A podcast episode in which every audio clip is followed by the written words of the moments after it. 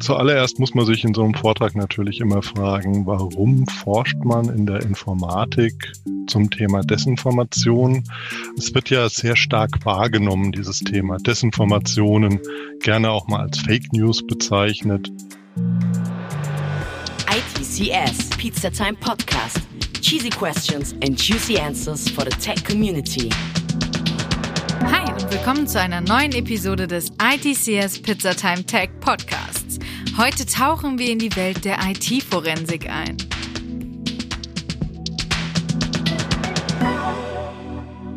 Fake News, ein inoffizielles Unwort der vergangenen Jahre und das Lieblingswort eines ehemaligen US-amerikanischen Präsidenten. Doch was hat es mit Fake News auf sich? Wie funktionieren sie und wie kann man sich davor schützen? Professor Dr. Martin Steinebach, Leiter der Media Security and IT Forensics beim Fraunhofer SIT, bringt Licht ins Dunkel. Viel Spaß! Vielen Dank für die freundliche Einführung. Und genau, ich meine, wir wollen heute mal so ein bisschen einen Überblick darüber bekommen, wie Forschung in der Informatik zu Desinformationen interdisziplinär abläuft. Oft konzentriert man sich ja auf so detailliert technische Fragestellungen in der Informatik, aber tatsächlich haben wir durch eine ganze Reihe von Projekten in der Zwischenzeit gelernt, dass es unheimlich wichtig ist, aus ganz verschiedenen Perspektiven auf das Thema zu schauen. Dementsprechend würde ich da einfach mal so ein paar Schritte eingehen. Wir haben ja ein relativ übersichtliches Zeitfenster. Von daher hier jetzt wirklich auch keine Details, sondern hauptsächlich Ideen und Impulse. Und zuallererst muss man sich in so einem Vortrag natürlich immer fragen, warum forscht man in der Informatik zum Thema Desinformation? Und das ist in der Zwischenzeit, glaube ich, gar nicht mehr so eine große Fragestellung. Es wird ja sehr sehr stark wahrgenommen, dieses Thema. Desinformationen, gerne auch mal als Fake News bezeichnet, werden schon eine ganze Weile als Bedrohung wahrgenommen, als eine Bedrohung, die wirklich ganz breit in der Gesellschaft angekommen ist. Und ich habe jetzt mal ein paar Bullet Points aufgezählt. Wahlmanipulation, aber auch Destabilisierung, Aufwiegelungen. Das geht auch über dann in Fragestellungen wie Hate Speech und ähnliches. Sind alles Dinge, die so in dem Kontext Desinformation und Desinformationsbekämpfung ähm, betrachtet werden. Und wenn man sich dann noch ein bisschen anschaut, ähm, wie ist so das Umfeld, wie werden Desinformationen verbreitet, da kommt man dann schnell an den Punkt, dass die sozialen Medien da eine wichtige Rolle spielen. Wir haben ja in den letzten Jahren, letzten Jahrzehnten einen Wandel von ja, zentralen Informationsquellen, Broadcasting, Informationsquellen hin zu Peer-to-Peer-Informationen, User-Generated Content, der verbreitet wird. Und solche sozialen Medien und die Informationen, die da drin verbreitet werden, die sind natürlich extrem agil und schwer zu kontrollieren. Und eigentlich sollen sie ja auch nicht kontrolliert werden, beziehungsweise eigentlich ist die Idee, dass die Informationen von den Usern kommen und erst wenn die Informationen, die da verbreitet werden, substanziell problematisch werden, dann wird eben offensichtlich, dass man irgendeine Art von Kontrolle braucht.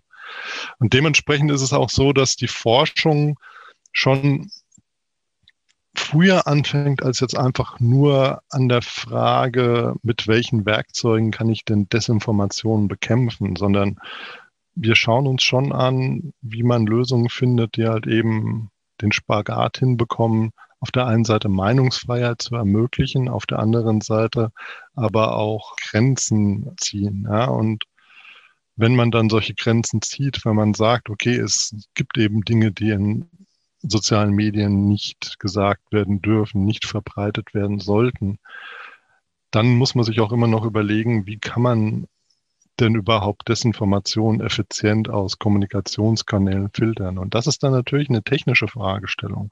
Wenn die Gesellschaft, wenn das Recht, wenn die Journalisten, wenn die Betreiber, alle möglichen der Meinung sind, gut, da muss jetzt was getan werden, dann ist halt eben noch lange nicht gesagt, dass man es auch tatsächlich effizient tun kann. Die schiere Masse von Nachrichten, die über soziale Medien verbreitet werden, macht es natürlich sehr schwer, jede einzelne dieser Nachrichten zu bewerten und zu entscheiden. muss die jetzt gefiltert werden oder darf die verbreitet werden? Und wenn man sich tatsächlich dann mit Desinformationsbekämpfung in Projekten beschäftigt, dann ähm, kommt man sehr schnell an den Punkt, man muss erst mal verstehen, was Desinformationen überhaupt sind. Und das ist tatsächlich nichts, das ein Informatiker beantworten kann. Ja, das ist schon mal eine Sache, die einfach ganz klar interdisziplinär ist. Was bedeutet Desinformation wirklich? Ja, ist das eine falsche Behauptung? Sind das unbestätigte Aussagen? Sind das provozierende Inhalte? Ist es beides davon? Hat es eigentlich gar nichts mit dem Inhalt zu tun, sondern ist es eher eine Frage der Verbreitung? Ja, also ist es erst eine Desinformation, ist es erst ein Problem, wenn es über Kanäle verbreitet wird, die ähm, in Netzwerke eingebunden werden, wenn also die Desinformationen tatsächlich systematisch verbreitet werden, ist tatsächlich vielleicht die Frage gar nicht, ist die Aussage wahr oder falsch, sondern einfach eher, werden falsche Aussagen ganz bewusst durch Netze extrem sichtbar gemacht. Ist also eigentlich eher der Verbreitungsmechanismus das Problem. Und eine andere Frage ist natürlich immer, wo ist dann die Grenze? Ja, das hatte ich in der letzten Folie schon mal und es ist so unglaublich wichtig, dass man es gar nicht oft genug betonen kann. Meinungsfreiheit und Desinformation da gibt es halt eben keinen ganz scharfen Punkt, an dem man das Ganze trennen kann. Ja? Und man muss es halt eben dann überlegen, wer ist derjenige, der wirklich da das letzte Wort hat? Ist es die Gesellschaft? Ist es das Recht? Ist es die Politik?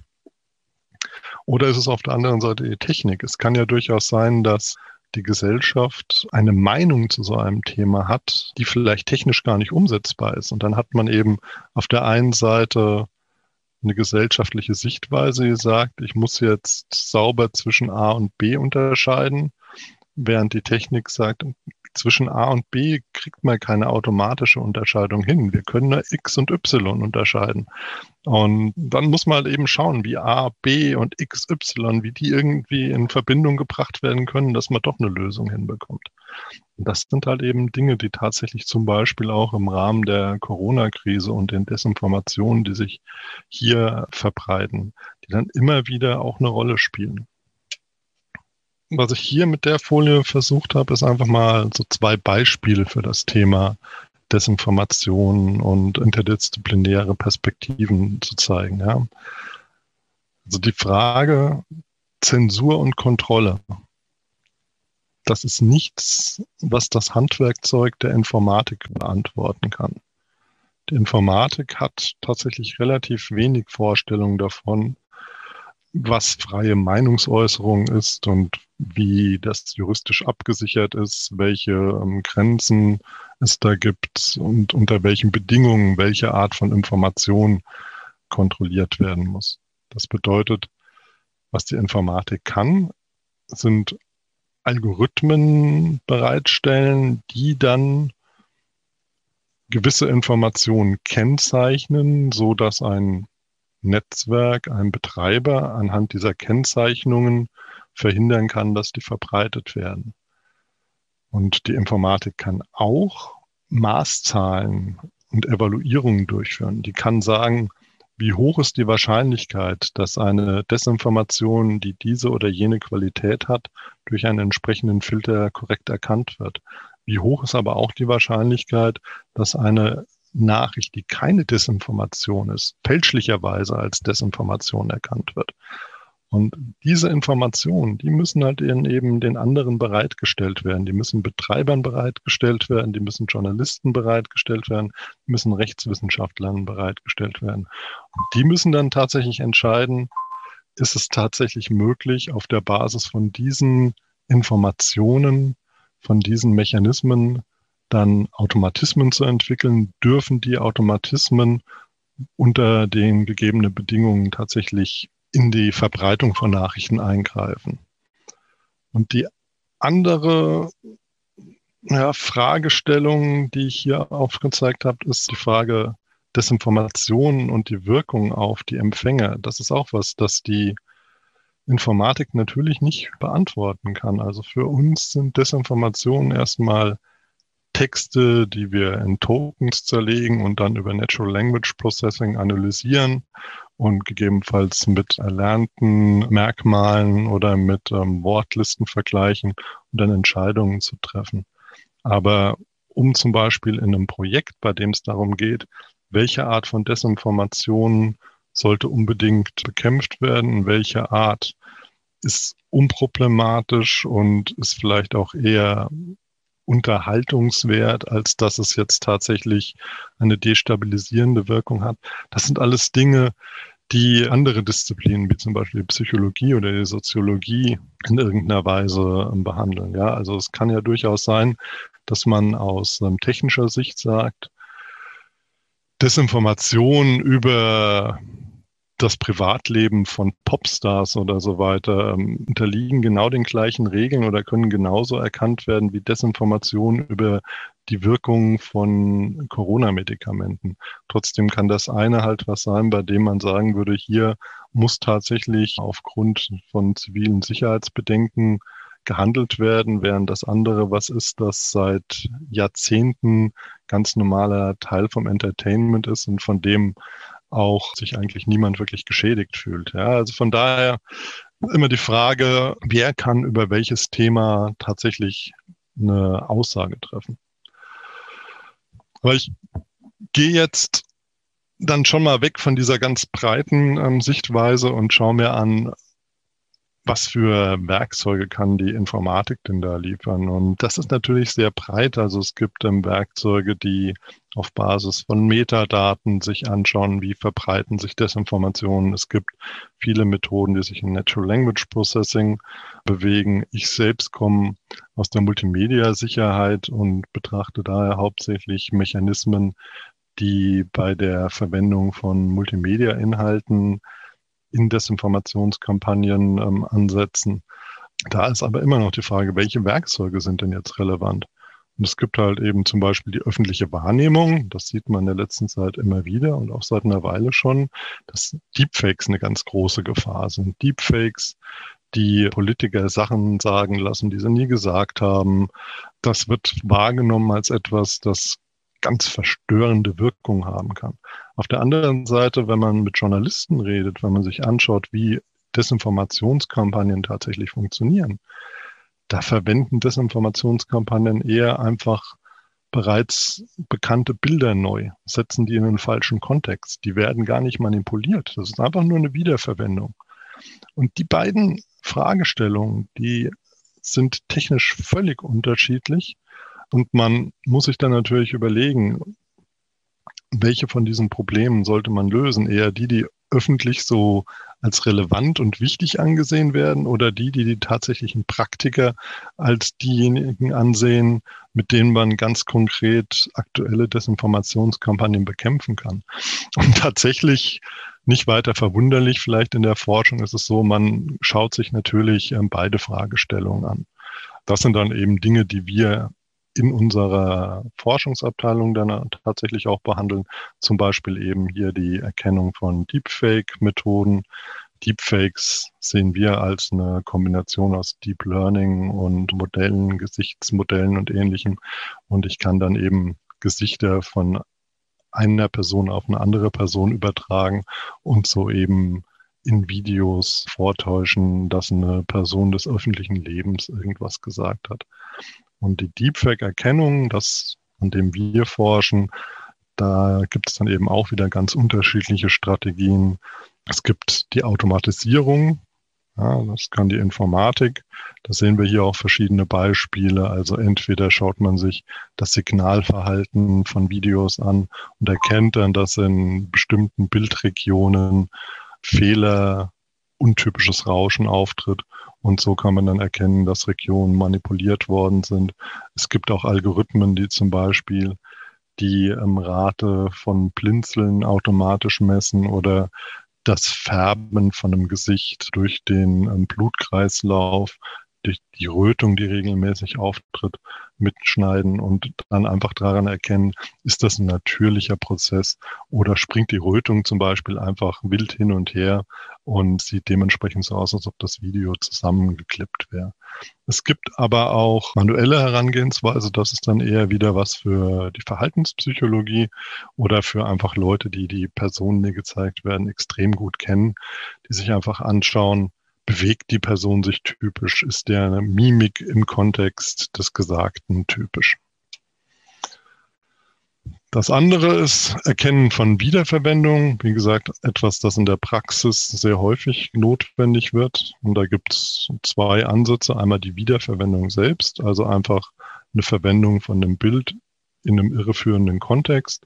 Das sehen wir hier mit der jungen Frau, die da aus dem Fenster stürzt. Das ist in der ursprünglichen Nachricht eine Mitteilung gewesen, dass eine Frau aus einem Fenster gefallen ist und einem hohen Sturz überstanden hat, weil sie an ein paar Fenster hängen geblieben ist ist also in Nachrichten so auf der dritten bis fünften Seite mal erwähnt worden. Und daraus wurde dann eine Desinformationskampagne, bei der angeblich ein muslimischer Mob eine 15-jährige Christin aus dem Fenster geworfen hat. Und die Bilder sind natürlich sehr eindringlich und die wurden dann einfach aus dem Kontext gerissen, da als Belegfoto verbreitet. Und sowas kann man eigentlich sehr gut erkennen, indem man mit robusten Hash-Verfahren Datenbanken aufbaut und dann einfach Lookup-Mechanismen durchführt. Also letztendlich sowas ähnliches wie das, was Google mit inverser Bildersuche anbietet. Ja, und ähm, bei Montagen wird es ein bisschen komplizierter. Das Foto, das wir hier sehen, das ist eine Montage aus zwei Bildern. Das wurde auch verwendet, um einen Terroranschlag vorzutäuschen. Und tatsächlich wurde dieses Foto zusammengesetzt aus einem Überwachungsvideo, das ein Amokläufer in New York zeigt und ein Opfer des Boston-Marathons. Und da muss man dann eben schon Algorithmen entwickeln, mit dem Teilbilder erkannt werden und diese Teilbilder dann wieder so zusammengesetzt, dass man sehen kann, dieses Bild hier, das ist eine Montage, da habe ich zwei nachweisbare Ursprungsfotos und die kommen dann wieder zusammen. Und auch das ist für einen Journalisten dann natürlich unheimlich wertvoll, wenn das effizient und schnell geschehen kann zusammenfassen, dann einfach nur noch mal so das Beispiel, die Integration, die Rolle der Informatik in solchen Abläufen. Wir haben eigentlich immer ein Problem, dann kommt die Informatik mit einem technischen Beitrag und dann gibt es irgendeine Reaktion, die ganz unterschiedlich sein kann. Wenn ich eben zum Beispiel das Problem habe, dass Bilder wiederverwendet werden in Desinformationskampagnen, dann können wir Werkzeuge entwickeln, die solche ähm, Bilder robust erkennt, also auch wenn die ein bisschen verändert worden sind. Und sowas kann man dann in Recherchewerkzeuge einbauen. Das ist also tatsächlich klassisches Engineering. Auf der anderen Seite, wenn man jetzt ein Problem hat, das früher ansetzt, das abstrakter ist, wie das Deepfakes das Vertrauen in digitale Medien zerstören, dann muss die Informatik erstmal den anderen Beteiligten erklären, wie Deepfakes entstehen und wie man Deepfakes erkennen kann. Und dann kann sich zum Beispiel ein Jurist überlegen, in welchem rechtlichen Rahmen man die Verwendung von Deepfakes einschränken kann oder wen er dazu verpflichten kann, Werkzeuge zur Erkennung von Deepfakes in seine Systeme zu integrieren. Ja, man sieht also, die Rolle ist ganz unterschiedlich. Man kann entweder Entwickler oder Berater sein. Und es gilt halt immer zum einen das Problem, das oft aus einer anderen Disziplin kommt, zu verstehen und zum anderen dann die Lösung auch wieder anderen Disziplinen zu vermitteln, so dass in Summe dann irgendwie etwas entstehen kann, bei dem alle Beteiligten auch einen Mehrwert davon entwickeln. Und ich hoffe mal, das hat so ein bisschen gezeigt, warum Desinformationsbekämpfung eine ganz klassische interdisziplinäre Herausforderung ist. Und ich freue mich natürlich auf Fragen und Reaktionen. Vielen Dank für Ihre Aufmerksamkeit. Danke an Professor Dr. Steinebach für den aufschlussreichen Einblick. Also gilt, wie im echten Leben auch, man sollte nicht immer glauben, was einem aufgetischt wird und einen Blick hinter die Kulissen werfen. Habt ihr Erfahrungen mit Fake News? Wie steht ihr zu dem Thema? Schreibt uns gerne per Instagram oder eine E-Mail an podcast.it-cs.de. Und wir hören uns nächste Woche wieder, wenn wir euch eine neue Folge des ITCS Pizza Time Tech Podcast servieren. ITCS Pizza Time Podcast.